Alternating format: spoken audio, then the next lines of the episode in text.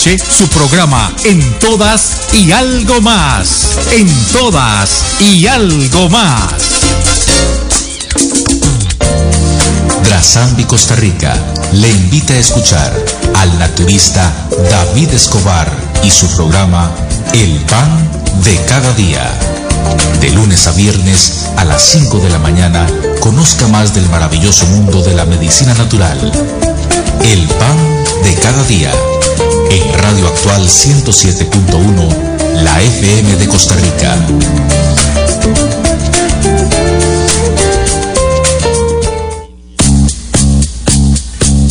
Desde el volcán Irazú, con repetidoras en todo el país. Transmite desde San José, capital de Costa Rica, Actual FM 107.1 FM. FM. O conozca más de nuestra programación en www.radioactualfm.com. Actual FM, cubriendo todo el país y más allá.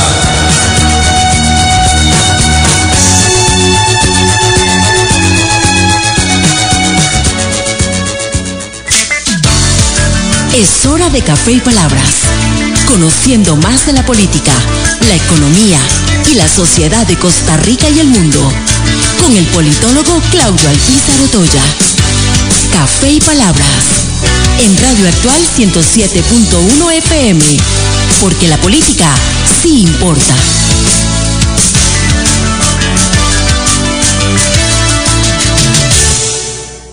Porque la política es importante. ¿Qué tal, amigos? Les saluda Claudio Alpizar Otoya a través de Radio Actual 107.1 FM.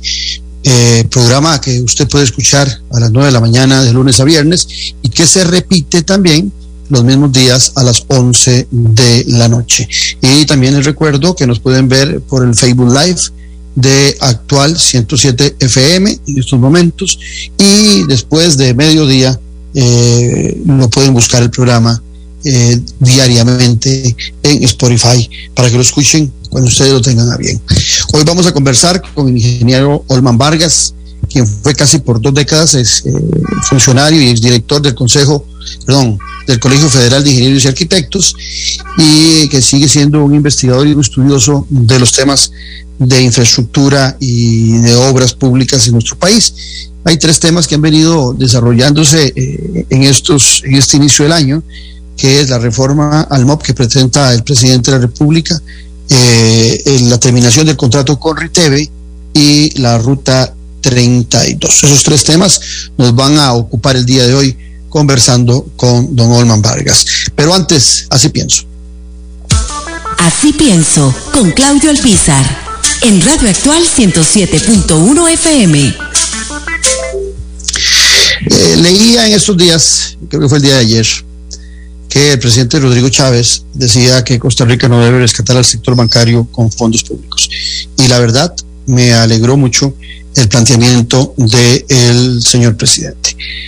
Eh, efectivamente, eh, el sector bancario, sobre todo el sector bancario privado, en momentos de crisis y momentos difíciles eh, se han vuelto captadores de los recursos del Estado, esos que pagamos todos con impuestos y con gran sacrificio y que deberían este, estar dirigidos a acción social o al sistema bancario nacional facilitando créditos a, muy, muy bajo interés para la reactivación de diferentes sectores o para salvar a algunos costarricenses que puedan pasar momentos difíciles en, en una determinada crisis. Ustedes recordarán que en la crisis del 2008, en la crisis financiera, eh, una de las grandes críticas que se le hizo en aquel momento al presidente Barack Obama fue la cantidad de millones de dólares que se le facilitaron al sector privado, a los bancos privados en los Estados Unidos de América, para salvar su situación financiera, mientras que muchos que gozaban de créditos, que gozaban eh, de, de, deudas con diferentes eh, entes bancarios y organismos, eh, no tuvieron esas facilidades de acceder a los recursos para poder salvar muchas de esas eh, propiedades que perdieron, casas, automóviles y demás. Me parece que lo que plantea el presidente Rodrigo Chávez en relación que los recursos públicos, los que pertenecen, que, que se aglutinan impuestos en el país, no pueden ir al sector bancario sobre todo al sector bancario privado, y inclusive habla de que va a tener que eh, renegociar algunos acuerdos que tiene con el Banco Centroamericano de Integración Económica, donde se aprobaron algunos créditos para que los mismos vayan a la banca. Me parece que el presidente tiene claro eh, la diferencia que hay entre un negocio privado y la ejecución pública. Estamos en Café y Palabras porque la política sí importa. En breve volvemos con Café y Palabras con Claudio Alpizar. Editorial Jade le invita al que adquiera ya el libro El elefante, el liderazgo y la política con P mayúscula del politólogo Claudio Alpizar Otoya. Una lectura y manual del buen político. Un libro de consulta para quienes gustan de la política. Costo del libro 8.600 colones. Adquiéralo en la librería internacional. Ahora también en la librería Universidad de Costa Rica.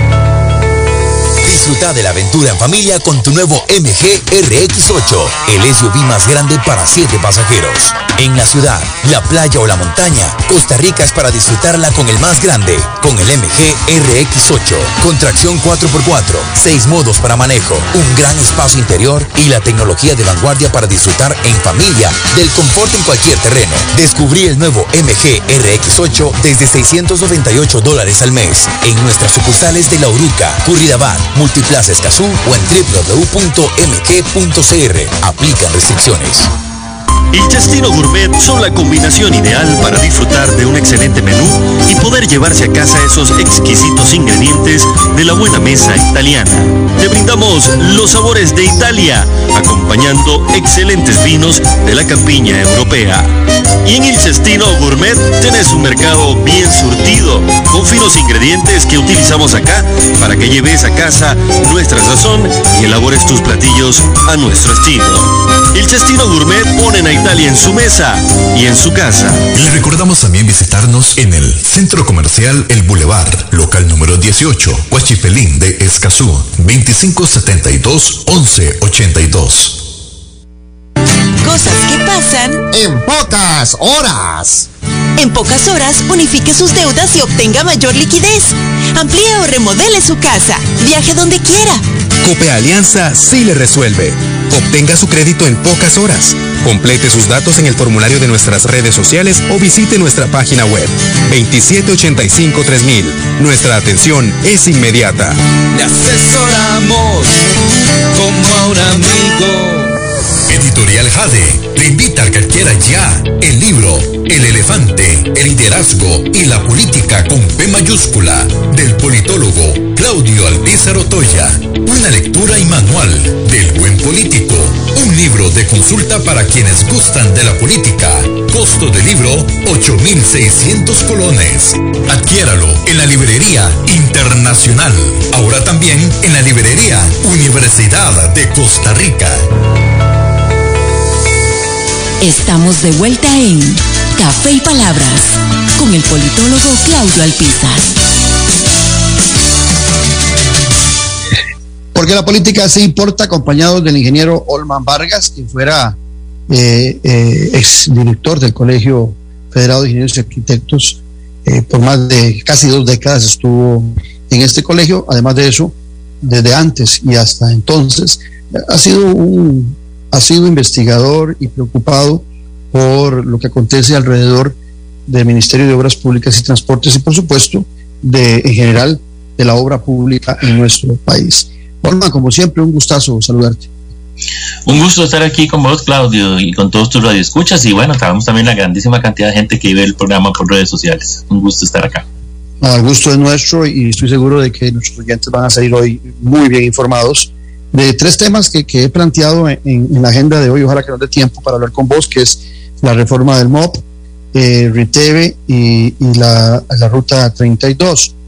Eh, si te parece, eh, arranquemos por el último que dije para, para ir limpiando la agenda y después entrar al tema de la reforma del MOP, que me parece que es el tema más gordo.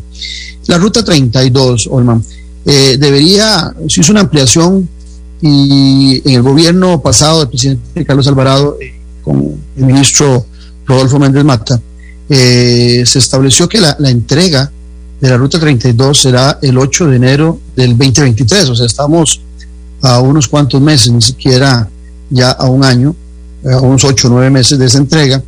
Eh, hay algunas, el presidente Alvarado de salir y Rodolfo Méndez hicieron una gira y contemplaron que había tramos ya muy bien, totalmente acabados, como Guapiles con cuatro carriles, que Matín estaba muy avanzado. Pero, pero ¿cuál es la, la lectura que vos haces de esa ruta 32? ¿Estará terminada aquí a, a esa fecha? Y te agrego algo, el actual ministro de Obras Públicas y Transportes en esta semana hizo referencia de que le preocupaba mucho temas de seguridad y de salidas y que el, el proyecto no estaba eh, en temas de seguridad y de ingresos y salidas, no, no, te, no había contemplado correctamente eh, su diseño. Esto me hace a mí pensar que también pueden haber cambios, no solamente en el diseño, sino en la entrega del proyecto, pero te dejo a vos el análisis. Sí, es bueno, es importante decir, tal vez haciendo un poquito de memoria rápidamente, que el proyecto de la Ruta 32 fue un proyecto muy conflictivo desde que se presentó. Se presentó a finales de la administración de doña Laura Chinchilla, hubo una gran oposición. Eh, algunas de las organizaciones que estamos involucradas en eso, como el ANAME, la Cámara de la Construcción, el Colegio Federal de Ingenieros y Arquitectos, la Cámara de Consultores, nos opusimos al planteamiento del proyecto, porque desde el principio ni siquiera había un diseño, lo que había era un anteproyecto muy, muy básico, no había un presupuesto que estaba bien definido este y eventualmente le faltaban un montón de cosas. El proyecto no se, no se aprobó en ese momento, ni siquiera se dio en el trámite legislativo, sino que eso, dio, ya, eso sucedió en el momento en que entró el gobierno de don, de don Guillermo Solís, que había sido muy crítico en campaña del proyecto, pero que al final lo abrazó con una energía increíble, extrañamente como, increíble. Como un, como un hijo propio. Exactamente, y incluso aceleró el proceso eh, de aprobación en la Asamblea Legislativa sobre un contrato súper extraño, ¿verdad? Un contrato que incluso ya venía amarrado a una empresa y se firmó primero el contrato con la empresa que la aprobación del proyecto de ley en la Asamblea Legislativa eh, fue una cosa terrible. Eh, en ese momento, la, diferentes organizaciones que ver, comenté antes, fuimos a la Asamblea Legislativa, hablamos con los diputados, les explicamos toda la problemática que había y en general el criterio de los diputados fue, bueno, nosotros no vamos a perjudicar a la provincia de Limón, sabemos que el proyecto tiene una gran cantidad de errores y allá el ministro Segnini, que estaba recién nombrado en ese momento, este, con la responsabilidad de que esto salga adelante. Y bueno, después del ministro Segnini hemos tenido un montón de ministros más, ¿verdad? El proyecto se fue eh, a la ejecución con una grandísima cantidad de problemas. Uno de los problemas es precisamente algo de lo que vos comentabas ahora. Hay partes muy adelantadas y partes muy atrasadas. La empresa china le costó mucho acomodarse en el contexto del proceso constructivo en Costa Rica y entonces eh, trabajó desde el principio, digamos, de una manera muy desordenada, ¿verdad? Entonces, en algunas partes se adelantó mucho y en otras partes están atrasadísimos. En este momento, eh, yo oí ayer al ministro Amador que decía que el proyecto, la, la parte que está planteada, eh, no va a estar lista antes de un año. Ya eso le mete algunos meses más a la fecha que vos diste, ¿verdad? Fácilmente uh -huh. estamos hablando de cinco o seis meses más. Y eso sin tomar en consideración, y, y de ahí que vinieron los comentarios de él, de un informe que acaba de sacar la Contraloría, un informe muy duro, muy duro, donde básicamente dice que el proyecto tiene el grandísimo defecto de que nunca se contempló ninguna medida de seguridad vial, que es una vía de, velocidad, que tiene poblaciones eh, y, casas incluso particular, directas eh, sobre los costados de la vía, y no hay contemplados ni vallas de autobuses, ni puentes peatonales, ni una gran cantidad de obras de seguridad vial que puede poner en peligro incluso eh, la vida de las personas que, que, viven en los lugares aledaños, pues por las velocidades que supuestamente se van a manejar en la vía y no estar contemplado ningún tipo de obras de seguridad vial que sean significativas. Entonces la Contraloría básicamente emplaza al Ministerio y al gobierno actual a la necesidad de tener que primero diseñar esas obras, segundo financiarlas y tercero construirlas. Y todo eso lo estamos hablando este, sin tomar en consideración el año que dijimos anteriormente que hace falta uh -huh. para terminar lo que está contratado. De ahí vino la, la ampliación del contrato con, con, el gobierno chino, que no es un contrato, y eso se había dicho desde el principio, en ninguna medida favorable para los intereses del país, fue un contrato con un interés muy alto, con una serie de problemas importantes, pero bueno, así se firmó, así está, así hay que y llevarlo sigue adelante. Siendo, Olman, sigue siendo 465 millones aproximadamente de ese crédito chino o, eh, o, no, ahora, o, o aumentado. Ahora, ahora hubo una ampliación, eh, no recuerdo el monto exacto, pero creo que fueron como 80, 90 millones más. Sí, porque hay dos contrapartidas de, de, nuestro país, que son una de 69 millones de dólares y otra de 78 millones. En ambos, en ambos, una de esas, la de 69, si no me equivoco, es para temas de expropiaciones. No sé si por eso será también algo que le corresponde al Estado, el problema que han tenido eh, los desarrolladores chinos en algunas zonas del país y será un tema de expropiaciones. Eso es, eso es parte del problema, ¿verdad? Como, como siempre en el país, eh, desgraciadamente, y esa es la palabra, desgraciadamente se sacan los proyectos a ejecución sin tener las expropiaciones y entonces eso genera avances en algunos sectores, pero atrasos en otros. Este, y, y hemos tenido experiencias anteriores de que una única expropiación ha tenido un proyecto por más de un año, ¿verdad? Este, y eso lo vamos a volver a ver acá otra vez. Pero bueno, el proyecto va adelante, es un proyecto muy necesario, eso nadie lo duda. Es un proyecto que desde el principio eh, conceptualmente hubo grandes dudas que nosotros planteábamos porque el proyecto ni establecía con claridad lo que son las, las calles marginales para que le dieran salida hacia intersecciones específicas a las poblaciones vecinas, pero tampoco establecía eh, o estaba diseñado como si fuera una carretera de acceso directo, que eso le bajaría la velocidad completamente si usted tiene que dar acceso directo a las casas que ya tienen acceso en este momento por la carretera sin necesidad de tener vías marginales. Eh, finalmente el concepto en ese momento, eh, recuerdo que el ministro Segnini era eh, insistente en que bueno, que se haga de acceso directo y después veremos cómo cuando se hacen las marginales. Y yo creo que finalmente lo que va a quedar va a ser algo un poco complejo operativamente que puede generar accidentes importantes a futuro si no se hacen las medidas de, de seguridad que, que están bien planteadas en el informe de la Contraloría que bueno, a mí igualmente me pareció importante oír al ministro Amador decir que tenía gran preocupación por lo que había leído del informe y ojalá eh, las nuevas autoridades y el gobierno central tomen las medidas correspondientes porque si no vamos a tener una vía que desde el principio va a empezar a dar problemas de manera importante. Esa, esa, esa vía, esa 32, ¿cuántos kilómetros son de, construcción? Ah, de memoria sí no, no recuerdo, pero fácilmente deben ser alrededor de un poco más de 100 kilómetros, ¿verdad? la, totalidad de la vía. Acuérdense que este tramo va desde el cruce a Zarapiquí hasta hasta Limón, ¿verdad? No incluye ah, nada que tenga que ver con el Surquín y con... Sí, ser unos, unos 100, 110 kilómetros. Por ahí debe andar unos 100, 110 kilómetros. Estamos hablando bueno, de memoria, pero, por allá. Bueno, pero entonces, este, lo que dijo eh, don Rodolfo Méndez a la salida en, abril, antes de, del cambio de gobierno, de que dejaban ordenada y avanzada la obra, eh, no es tan cierto. Eh, digamos, era tan cierto con respecto a lo que estaba contratado. Lo que no era tan cierto es que faltaba todo lo demás, ¿verdad? Que es lo que la Contraloría en este momento eh, menciona en su informe y que es completamente válido la, observación de la Contraloría en el sentido de que no están diseñadas las obras de seguridad vial y en una carretera de ese tipo son muy importantes. Bueno, entonces lo que nos queda en ese primer tema, claro, es que Salud del 32 eh, no va a ser entregada definitivamente el 8 de enero del 2023, como estaba planteado eh, con solo lo que vos nos dijiste, serán cinco o seis meses más y sin contemplar eh, algunas otras eh, cambios que está pidiendo o, exige la Contraloría por temas de seguridad y que planteó también el, el actual ministro de, Seguridad. Vamos con el otro tema, eh, Olman, el tema de Riteve. Riteve ingresa al país en el 2002. ha sido muy, criticado el tema del monopolio de Riteve, pero a razón de verdad Riteve vino a corregir eh, aquella vagabundería o aquel desorden, te acuerdas, tal vez los más jóvenes no lo recuerdan, pero vos y yo sí, del ecomarchamo, que se iba a un tallercillo ahí cualquiera y, y, bien o mal, en el carro le daban a uno el bendito ecomarchamo y ya salía uno a, a pagar el, el, marchamo y a circular y, y, el carrito seguía teniendo los mismos defectos eh, mecánicos y seguía siendo inseguro. Eh, Riteve ciertamente hace una alta inversión en infraestructura, eh, en temas de servicios es, un, es, un, buen servicio. Sin embargo, la, la, crítica mayor ha venido por el tema del monopolio. También hay que llamar la atención de que al principio los requerimientos de seguridad y de estado de los automóviles eran de, de, un, de un perfil muy alto, que después en gobierno tras gobierno se fueron ensuavizando y entonces algunos carritos con algunos defectos, pues todavía siguen circulando dentro de ese marco de la flexibilización de las normas.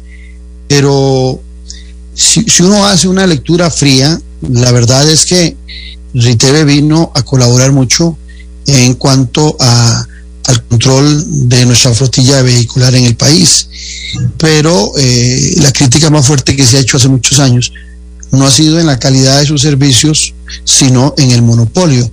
Sin embargo, hoy, este, a, meses, porque bueno, menos de mes, creo que es en julio que tiene que entregarse, eh, abrirse ya a otra, eh, entregar Riteve todo lo que tiene, porque ahora nos aclararás vos pues, si, si todas esas estaciones son parte de ese proceso de 20 años de entregarlo al Estado costarricense. en general, ¿cómo ves este tema? Porque parece que estamos a días, es en, julio, el 15 de julio, eh, que Riteve eh, tiene como último día para, para generar este servicio y estamos en capacidad para el 16 estar dando este servicio. Sí, es un, es un tema muy interesante porque tiene, y vos lo, mencionabas adecuadamente, tiene dos aristas eh, que aunque son complementarias, pero son muy diferentes. Y, y, en este momento a mí me parece que la decisión pasa por separar esas dos aristas y, vamos a comentarlo. La primera es conceptual, ¿verdad? El, favorece al país un monopolio o no, como el monopolio de retail, ¿verdad? Donde hay posiciones muy encontradas, muy radicalizadas, y, pero en general ha habido una opinión pública que está en contra de los monopolios y que dice que no deben seguir los monopolios como el monopolio de retail a nivel de concepto. A nivel operativo, es otra cosa completamente diferente. Lo que vos decías es, muy cierto, Retail ha sido una excelente experiencia, una excelente experiencia para el país. Si desde el punto de vista técnico analizamos propiamente lo que es materia de seguridad vial, la seguridad vial tiene que es fundamental, ¿verdad? En el desarrollo socioeconómico de un país y en la vida de los ciudadanos, en la calidad de vida de los ciudadanos. La seguridad vial tiene, es un triángulo que así se establece con tres grandes eh, participantes, ¿verdad? las personas, ya sean manejando, peatones, etcétera, ¿verdad? La condición humana, el entorno, las carreteras, ¿verdad? El señalamiento, la semaforización, todo lo que tiene que ver con lo que es el entorno de la movilización y los vehículos, que es el tercer, que es el tercer aspecto. Entonces, la calidad del estado de la flota vehicular es fundamental para disminuir los accidentes de tránsito, como es fundamental la formación de los ciudadanos y como es fundamental este, mejorar el entorno, un poco como hablábamos anteriormente de la ruta 32. Entonces, esos tres factores son los que vos tenés que manejar conceptualmente para poder este, mejorar las condiciones de, movilidad y de transporte y desde el punto de vista técnico propiamente, seguridad vial, disminuir la posibilidad de accidentes de tránsito. Y entonces el mejoramiento de la flota ha sido es fundamental en eso y ahí Riteve en estos últimos 20 años nos parece que ha cumplido perfectamente lo que fue el objetivo para el que fue contratado. Pero ¿qué tenemos en este momento y cuál es la situación? Se tenía un contrato por 10 años que era prorrogable por otros 10 años, precisamente por haber hecho un buen trabajo. Cuando se cumplen los 10 años, este, se les prorroga el contrato y se vencen esos 10 años ahora en julio. Desde hace 10 años se sabía que en julio del 2022 este, vencía la concesión. ¿Qué, ¿Qué, era lo que correspondía? El gobierno que acaba de terminar, y yo creo que es eso, así como hablamos bien en algunas cosas que hizo el gobierno anterior, específicamente en materia de, de vialidad y de obras públicas este, que estaban eh, pegadas y que la sacaron adelante y la sacaron a concurso y se empezó una gran cantidad de ejecución de obra. Si un lunar tiene la parte de obras públicas y transportes en la administración anterior, es el contrato de RITEVE. Tuvieron que haber sacado la licitación internacional que corresponde desde hace un año. Normalmente una licitación de esas dura un año entre los plazos en que se reciben ofertas, se hacen los análisis, se establecen. Estamos hablando de que ese contrato se, renovó a mediados del gobierno de Laura Chinchilla pasó todo el gobierno de Guillermo Solís, pasó todo el de Carlos Alvarado y dos o tres meses de este gobierno. ¿Y, y cuándo se empezó a hablar del tema de que ya se iba a hacer el contrato? Hacia finales del año anterior. incluso en el ministerio hubo hasta una gran indefinición si el contrato lo administraba propiamente el ministerio eh, por sí o si lo administraba el Consejo de Seguridad Vial, porque si había un poco como delegado en el Consejo de Seguridad Vial el manejo del contrato, aunque el contrato original está firmado por el Ministerio por sí mismo. Entonces, hasta esas cosas que parecen de matiz, pero no son tan de matiz, hicieron una confusión completa y ni siquiera este, se pudo establecer una solución al respecto. ¿Qué hizo el Ministerio? Cuando se dio cuenta que ya no le daba tiempo sacar una licitación internacional y sobre todo con una campaña electoral que estaba encima y que iba a haber un cambio de autoridades eh, muy probablemente como finalmente se dio, incluso aunque hubiese ganado el mismo partido que estuviera en el, estaba en el poder, y todos sabemos que así no, no, no fue.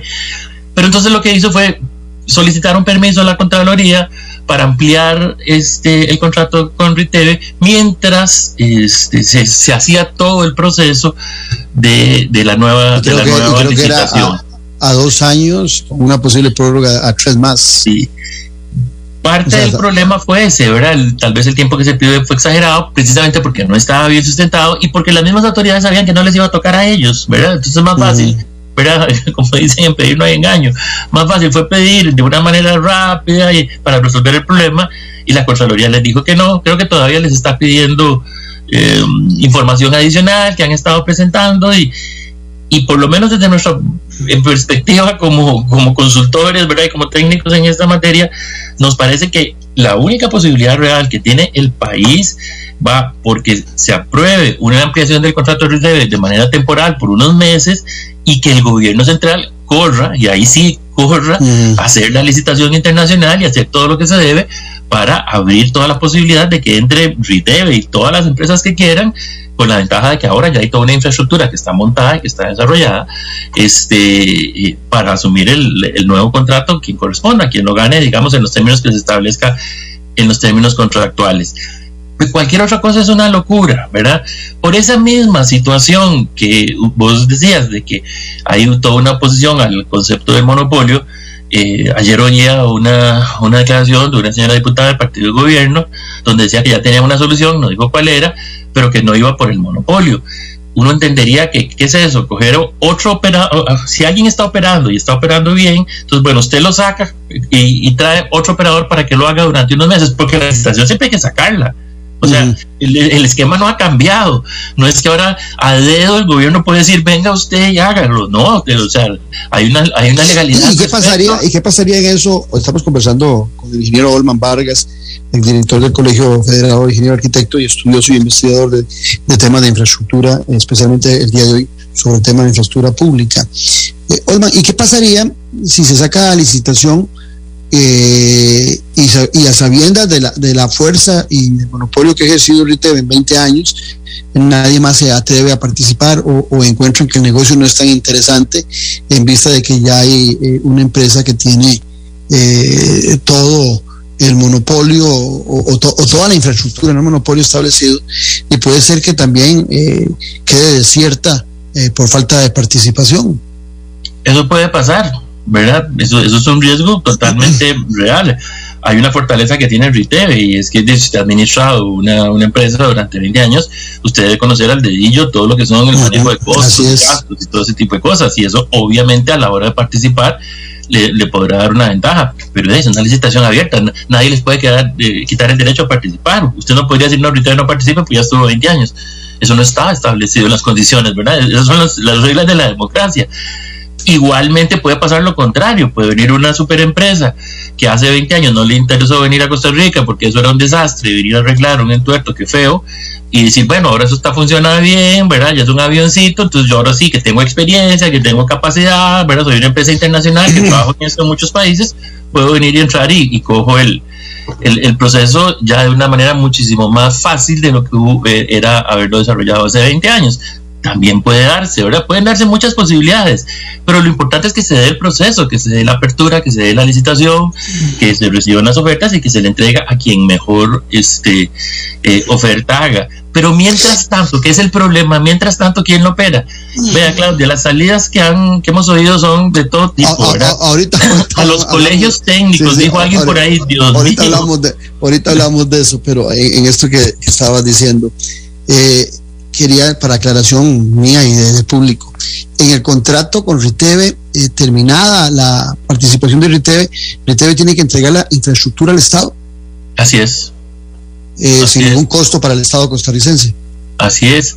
De hecho, uno, no, sé si viste que hubo una, especie de conflicto, me parece que ahí el ministro tuvo una confusión, este, y creo que se la aclararon porque ya no ha insistido más, pero hace una semana, un par de semanas, recién llegado, Recuerda que el ministro viene, creo que más de 15 años de estar fuera del país, que dijo es que Riteve ya tiene que empezar a devolver los, no, no, Riteve los tiene que devolver el día que finalice el contrato o al día siguiente que finalice el contrato. Usted no le puede anticipar ¿verdad? Porque si no, incluso ellos caerían en una condición de, incumplimiento contractual si, si han abandonado el servicio. Eso es, eso es obvio, evidente. Y también el ministro dijo por ahí de que los, los empleados eh, deben de exigirle a que les paguen todas las, las, las em, ¿cómo se llaman? Las cargas sociales y relaciones laborales que correspondan. Eso es totalmente cierto, pero eso nunca un ministro se lo dice a una empresa. Mm, un ministro de Obra Pública nunca le dice a una empresa, eh, es más, en, en, las peores condiciones del caso, del caso Cochinilla, usted no oyó a ninguno de los funcionarios del gobierno diciéndole a H. Solís o a MECO que estaban involucrados, ustedes les tienen que pagar a los empleados todo lo que corresponde. Por favor, eso es, eso es obvio, ¿verdad? Eso es una cosa de, de cortesía, de altura, de, estilo. o sea. Me pongo a pensar que si a RITEVE se le renovara, eh, de, y esas instalaciones no son de RITEVE, son del Estado. Entonces, para RITEVE seguirlas utilizando, tenía que, tendría que haber una eh, un apoyo o un pago económico o un alquiler económico de RITEVE. Estoy pensando en voz alta de esas instalaciones que ya son del Estado y que eh, pues, las va a requerir para desarrollar su, su función eh, a partir del año 21, pero ya no son de ellos, a menos que RITEVE le pague un monto significativo al Estado para adquirir nuevamente las instalaciones que tiene en todo el país y ahí hay un beneficio para el Estado y el, ajuste de, la, de, las tarifas, porque ahora estaba buscando por acá el tema de la Contraloría. Por ejemplo, la Contraloría, entre los temas que dice es que eh, se queja es, eh, eh, y le dice, lo dice a COSEBI, la variación del modelo de negocio respecto a las donaciones de las estaciones y los equipos, el impacto de la tarifa que pagan los usuarios, la justificación de por qué una prórroga de cinco años, que ahora vos lo hablabas, la participación de la autoridad reguladora de servicios en la aprobación de las tarifas, o sea, que se le había advertido con mucha antelación al Ministerio de Obras Públicas y Transportes y especialmente en este caso al COSEBI, y como bien lo decías vos, estaban durmiendo el sueño de los justos. Y llega finales de abril y principios de mayo, cuando el gobierno ya va de salida, eh, de Carlos Alvarado, y entonces quedamos ahora eh, en, ese limbo eh, este, de servicio que podría ser muy delicado para el país. Totalmente de acuerdo, Claudio. Debiste haber estudiado ingeniería, son muy prácticos en, las, en el análisis. Precisamente lo que decís es el punto clave. Si en algo debería estar en este momento es el gobierno central sentado con RITEVE este, negociando cuáles son las condiciones de ese periodo de transición, mientras paralelamente el gobierno va desarrollando todo el proceso de la nueva licitación.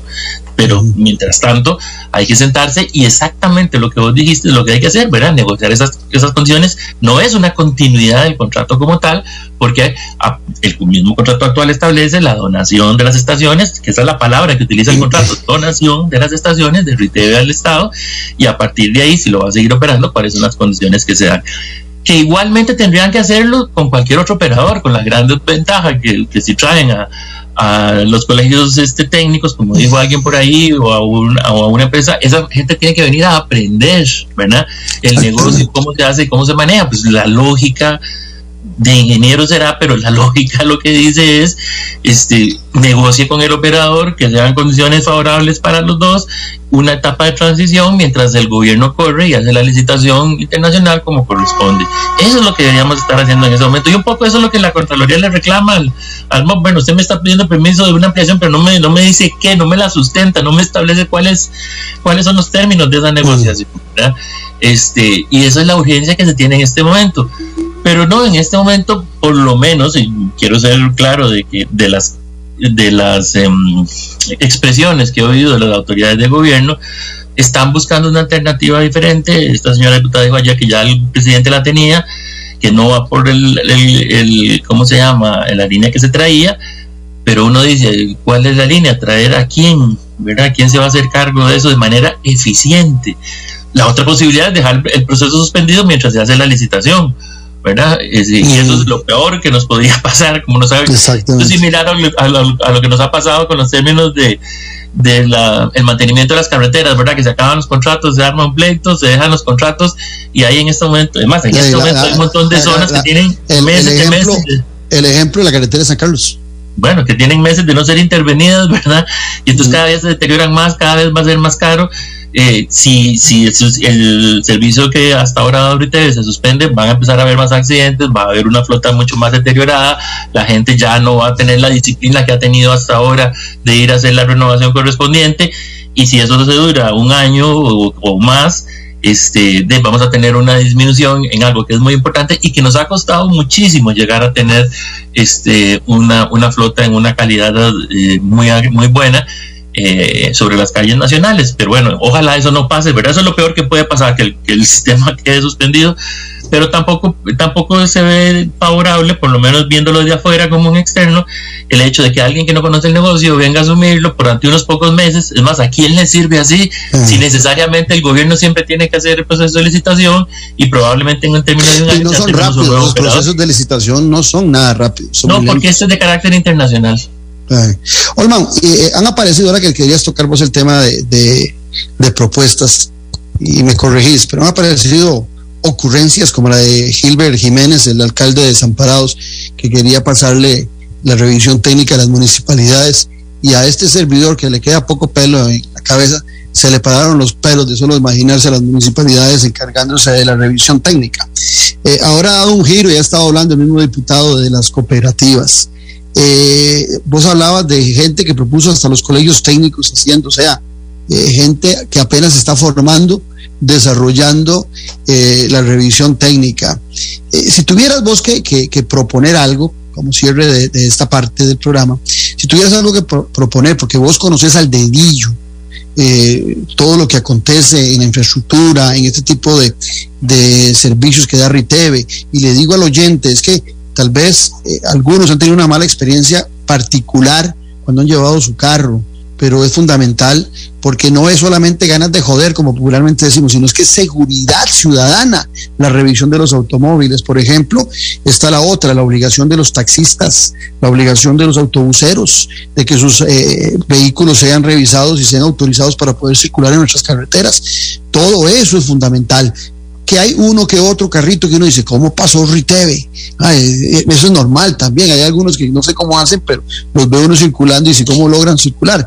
Pero si hace una evaluación seria, la verdad es que ha mejorado mucho, sobre todo nosotros que tenemos un poquito más de años, de, ver aquel humarascal en nuestras carreteras, ver carros varados en todas las esquinas, carros viejos circulando eh, que ya no estaban para circulación. O sea, sí ha funcionado ese control que ha hecho el Estado por medio de RITEVE, pero ¿cuál sería un planteamiento lógico y no este tipo de ocurrencias como, como la de que las municipalidades se encarguen de la revisión técnica.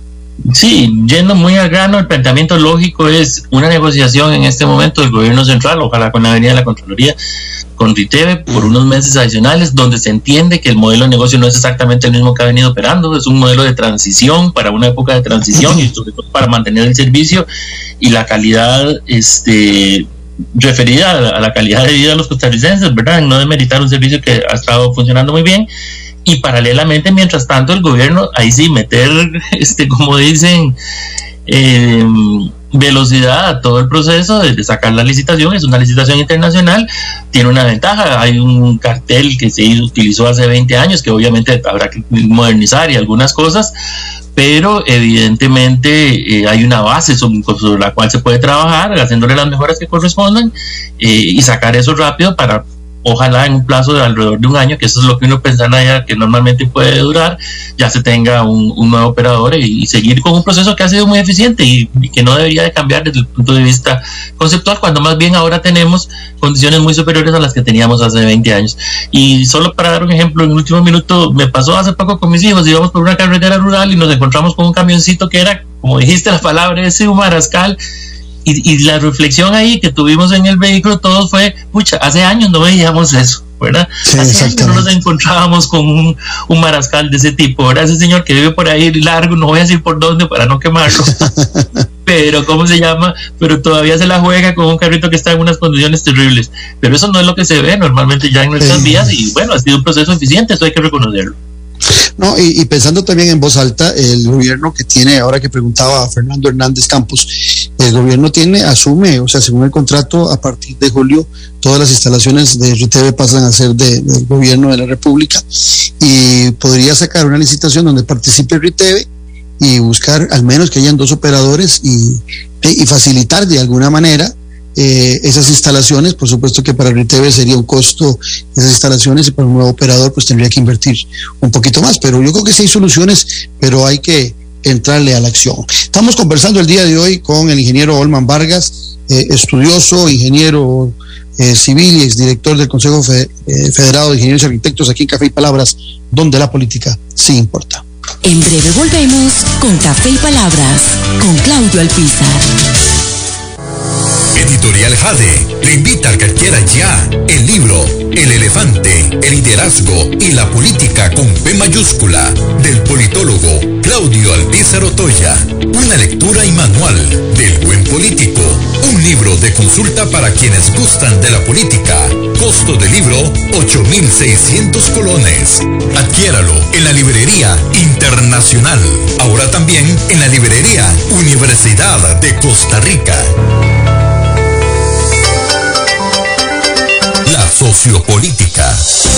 El lenguaje sencillo y directo. Noches sin tregua. Ahora, Portica Visión. Infórmese y entreténgase de la política con P mayúscula. La democracia se sustenta en la buena política y en un ciudadano bien informado. Noches sin tregua. Escucha a Claudio Alpizar y sus invitados los domingos a las 8 de la noche. Ahora, por Tica Visión. Puedes seguirnos en vivo por medio de Facebook y en nuestro canal de YouTube. Noche sin tregua. Ahora, por Tica Visión. Cosas que pasan en pocas horas. En pocas horas, unifique sus deudas y obtenga mayor liquidez. Amplíe o remodele su casa. Viaje donde quiera. Cope Alianza sí le resuelve. Obtenga su crédito en pocas horas. Complete sus datos en el formulario de nuestras redes sociales o visite nuestra página web 2785-3000. Nuestra atención es inmediata. Le asesoramos como a un amigo. Editorial Jade le invita a que adquiera ya el libro El elefante, el liderazgo y la política con P mayúscula del politólogo Claudio Alpizar Otoya. Una lectura y manual del buen político. Un libro de consulta para quienes gustan de la política. Costo del libro 8.600 colones. Adquiéralo en la librería internacional. Ahora también en la librería Universidad de Costa Rica. Disfruta de la aventura en familia con tu nuevo MG RX8, el SUV más grande para 7 pasajeros. En la ciudad, la playa o la montaña, Costa Rica es para disfrutarla con el más grande, con el MG RX8, con tracción 4x4, 6 modos para manejo, un gran espacio interior y la tecnología de vanguardia para disfrutar en familia del confort en cualquier terreno. Descubrí el nuevo MG RX8 desde 698 dólares al mes en nuestras sucursales de La Uruca, Curridabat, Multiplaza Escazú o en www.mg.cr. Aplican restricciones. Estamos de vuelta en Café y Palabras con el politólogo Claudio Alpizar. Porque la política se importa, acompañados del ingeniero Olman Vargas y hablando de temas importantes. Eh, en el caso particular de los que estamos hablando, son temas que le corresponden al Ministerio de Obras Públicas y Transportes. Y ya hablamos de la Ruta 32, y hablamos de Riteve, y ahora vamos a, a un tema más gordo, el tema de la reforma del MOB, Olman.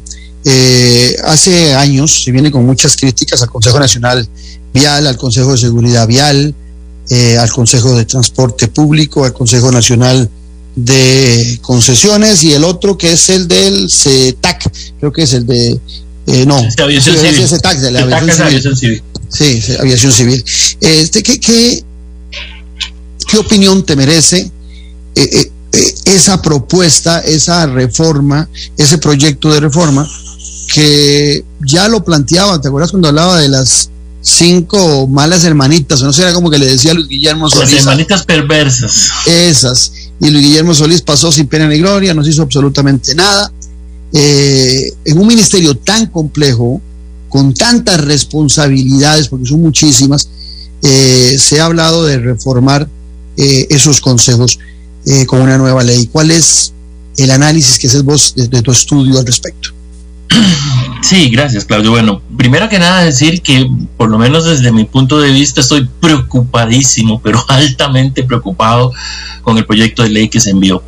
Quiero decir, para ser justo, yo conozco al ingeniero Luis Amador, trabajamos juntos alrededor de unos 5 o 6 años, cuando yo entré al Consejo, al Colegio Federal de Ingenieros Arquitectos y él trabajaba como director técnico en la Cámara de Construcción y tuvimos una excelente relación. Él después se fue para Canadá hace unos 15 años por ahí a sacar una maestría y sacó maestría, doctorado y se quedó viviendo allá y tenía 15, 16 años de estar fuera del país.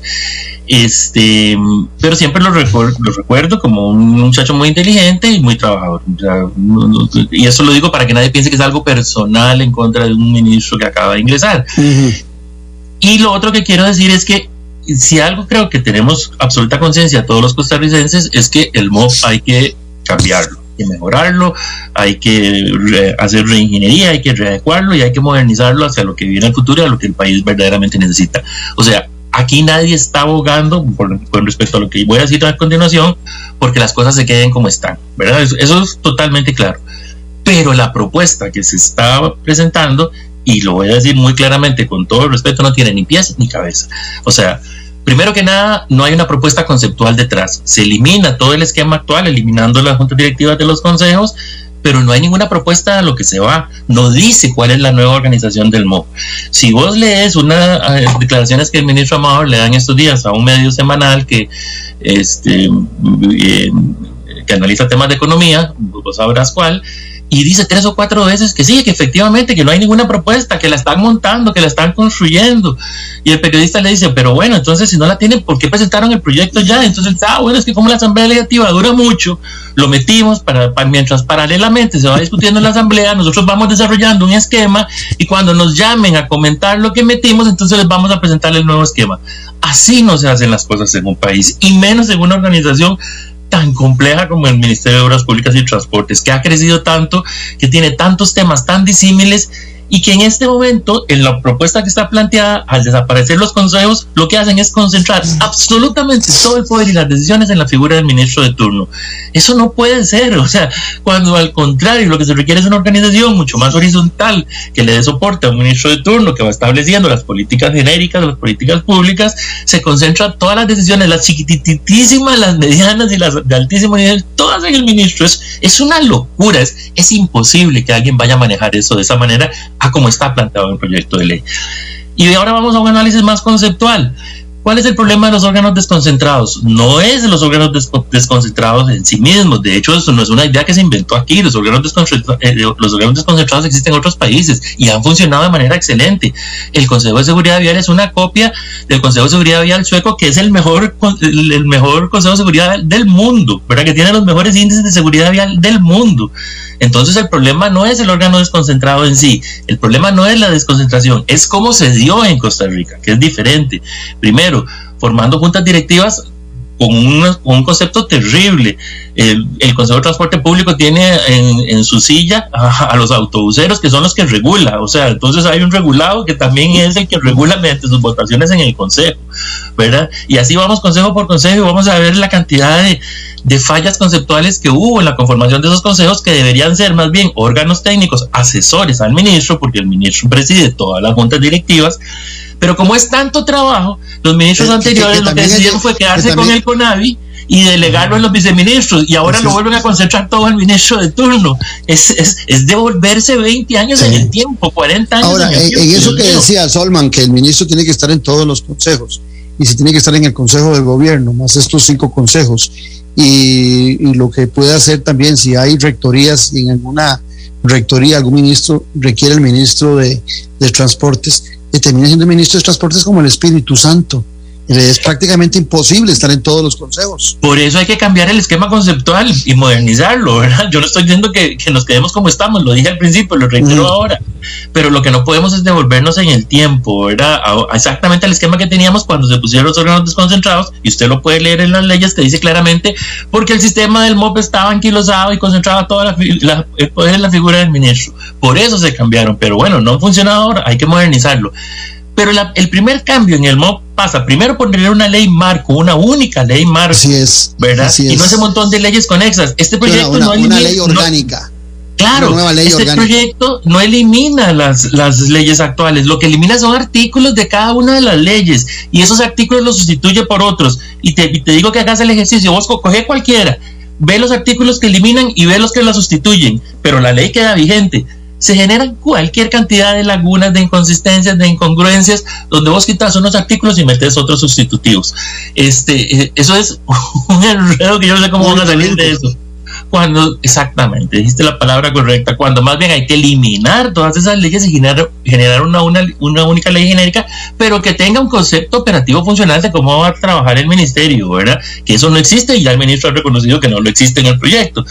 Y lo otro, ¿verdad? Que es muy importante es que aquí hay cosas terribles coger el Consejo Nacional de Concesiones, que todos sabemos lo que ha costado sacar adelante, que hay que llevarlo a un esquema que ojalá funcionara como un Procomer, por ejemplo, ¿verdad? Para un Ministerio de Comercio Exterior, y traerlo otra vez a la institucionalidad del MOP, bueno, yo no sé a quién se le pudo haber ocurrido eso. De verdad que ese proyecto de ley no tiene la menor idea de cómo funciona el ministerio. Y, y solo para cerrar, el único órgano concentrado que dejan es el Tribunal Administrativo de Transportes yo te hago un reto, Claudio, anda a ver cuántos casos resuelve ese tribunal en el año, anda a ver cuántos casos resuelve y son los mejores salarios de todo el ministerio. Si el primero que había que eliminar es ese y es el único que dejan. Entonces uno dice, ¿qué hay detrás de esto? El, el, Tribunal Administrativo de Transporte, sí, que resuelve los casos de transporte público. ¿Qué hay detrás de eso? Un desconocimiento absoluto del MOB. ¿Qué es lo único bueno que tiene el proyecto? ¿No será un poquito del lobby de los autobuseros también? Bueno, yo no quisiera entrar en ese detalle. a, mí, me encanta ser mal pensado. Decía un amigo mío que ya, ya falleció, que piensa mal y aceptarás, pero bueno, esa es otra cosa.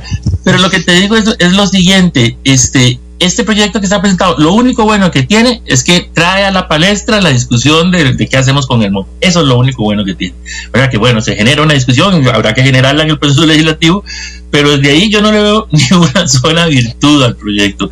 Solo errores tiene, está mal plantado conceptualmente hay un desconocimiento absoluto del ministerio de, las personas este que cómo se llama que redactaron eso y no me interesa quiénes sean pero lo que es claro es que si una gran responsabilidad tienen los señores diputados y lo que hablamos aquí es en realidad para los señores diputados no para las autoridades del ministerio porque ya ellas se la jugaron y presentaron un proyecto a como diera es coger ese proyecto y cambiarlo completamente. Ojalá se haga una buena comisión con gente que conozca el ministerio, con gente que esté desinteresada para dar un aporte, se haga un esquema conceptual, que se pierdan cuatro o cinco meses en eso, pero que se presente un proyecto sustitutivo a la corriente legislativa que de verdad venga este, a arreglar toda la problemática del MOB que por lo menos uno pensaría, de primero lo que tienen que hacer es cambiar completamente toda su estructura este, administrativa financiera y eso no se toca en el proyecto, ¿verdad?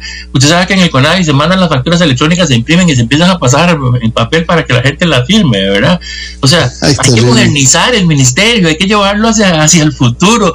Eso, eso, toda la modernización de los procesos va a llevar a la transparencia, va a llevar a evitar todos los problemas que se pudieron haber dado en lo que se está analizando en caso Cochinilla.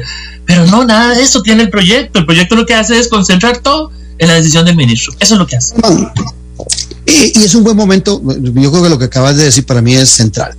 Es un buen momento, es un mal proyecto, pero se está poniendo en discusión en la Asamblea Legislativa reformar el MOP. Entonces ahí esa podría ser la virtud de, esta propuesta, el que se permita eh, reformar al MOP verdaderamente. Y, y, te voy a plantear vos con tu conocimiento. Hace algunos años, en Noches sin Tregua, el programa de televisión, eh, tuve a, un ministro de Chile, que era el ministro de Obras Públicas. No olvido su, nombre, su apellido porque tiene apellido de vino, Undurraga. Era el ministro de Obras Públicas de la señora Bachelet en su último gobierno en Chile. Y recuerdo, ahí está el programa en, en, YouTube, y me acuerdo que él decía que cuando yo le preguntaba sobre el éxito en el desarrollo de la obra pública en, en Chile, él me decía, mira, siempre es lento, siempre es lento Dice, pero hemos logrado agilizar los procesos a que no supere ninguno en su aprobación y, en el año en medio de los dos años y después que se ejecute. Pero él me decía que ellos, ellos tenían una diferencia sustancial con nosotros y desde entonces yo vengo planteando esa posibilidad eh, que se haga en el país. Eh, porque todo está inventado en la vida, a veces lo que hay tropicalizar algunas cosas. Ellos en Chile tienen Ministerio de Obras Públicas y Ministerio de Transportes. porque también el Ministerio de Transportes, claro, en Chile con tantos puertos, con tantos aeropuertos, con trenes, eh, con servicios públicos, eh, de taxis, de buses, eso satura mucho al Ministerio de Obras Públicas. Eh, yo que soy quitado en, crear ministerios sin leyes orgánicas, ministerios sin cartera, en este caso particular, y tengo otro que es el Ministerio de Ambiente y Energía, me parece que nosotros deberíamos tener dos ministerios. Y entonces también para esos efectos de esa ultra eh, concentración que vos hablás de la necesidad de modernización podría ser interesante que nuestros diputados estudiaran esa posibilidad y así en vez de tener a veces hasta tres o cuatro viceministros podríamos tener más bien dos leyes orgánicas y dos ministerios. ¿Te parece que la idea podría ser viable en nuestro país? totalmente viable. Yo creo que este ya nuestro país está para eso y hay una y hay una razón técnica detrás de eso y es que nuestro sistema de transporte público es muy fuerte. Porcentualmente las utilizaciones que nosotros tenemos de transporte público son similares a las de los países desarrollados, ¿verdad? Bueno, los, sistemas no son tan eficientes como los países desarrollados, pero los porcentajes de utilización sí, y eso hace que un sistema de transporte público tan fuerte tenga también y genere tantas cantidades de problemas y de asuntos que resolver a un ministro eh, del ramo, ¿verdad? Este, imagínate que en este momento toda la concentración del ministro, un ministro podría tener el mismo día que resolver una licitación de 500 millones de dólares de infraestructura, estar negociando las tarifas con Arecer del transporte público, tener una huelga de los taxistas o de los Uber ahí el o sea, es impensable. O sea, ya, ya hemos llegado a un momento en que esa separación de la que vos hablabas es totalmente posible y ojalá fuéramos en una dirección de... Sí, y recuerdo para, para, para cerrar el programa, recuerdo que el ministro también me decía que el Ministerio de Obras Públicas y de Obras Públicas en Chile tenía toda la maquinaria y todos los expertos y entonces le daba asesoría a todo el aparato estatal y le construía a todo aquel aparato estatal que cuando tenía los recursos, tenía el proyecto, el Ministerio de Obras Públicas como tal, le ayudaba al de educación, le ayudaba a infraestructura vial, a todo lo que tenía que, ver con desarrollo de infraestructura, pero que era también una, una mano amiga de otros ministerios. Eh, Olman, como siempre, un gustazo, creo que un programazo, eh, cuando se habla con el que domina los temas, creo que aprendemos todos un poquito. No, muchísimas gracias y bueno, ahora en esta nueva etapa siempre a disposición cuando quieras que comentemos ahí estas problemáticas que normalmente son muy del, del ¿cómo se llama? del sentimiento, de la percepción de la gente, ¿verdad? Porque todos todos los días cogemos un carro, manejamos, tomamos un bus, un tren, lo que sea. Este, eh, pues con muchísimo gusto en la mejor Ahí estaremos Muchas gracias. Gracias a Olma Vargas, pero sobre todo a ustedes por habernos acompañado. Los esperamos mañana al ser las 9 aquí en Café y Palabras, porque la política sí importa. Esto fue Café y Palabras, porque la política sí importa, con el politólogo Claudio Alpizar Otoya. Escuche Café y Palabras de lunes a viernes a las 9 de la mañana por actual 107.1 FM. Café y Palabras.